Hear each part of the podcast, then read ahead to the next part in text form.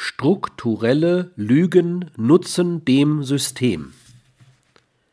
Es scheint bei psychisch und sozial gesunden Menschen einen allgemeinen Konsens zu geben, welche Handlungen als ethisch verwerflich gelten. Hierzu mögen zählen vorsätzliche Tötung eines formal und material unschuldigen Menschen, Verrat eines anvertrauten Geheimnisses, dauerhaftes Durchsetzen einer eigener Bedürfnisse zum Schaden anderer Menschen, etwa Menschen als Sklaven halten, betrügen, foltern. Solcherlei ist auch in sozialen Systemen, die sich auf Menschenrechte, Demokratie und Freiheit als Grundlagen ihrer Werteordnung berufen, keineswegs ausgeschlossen.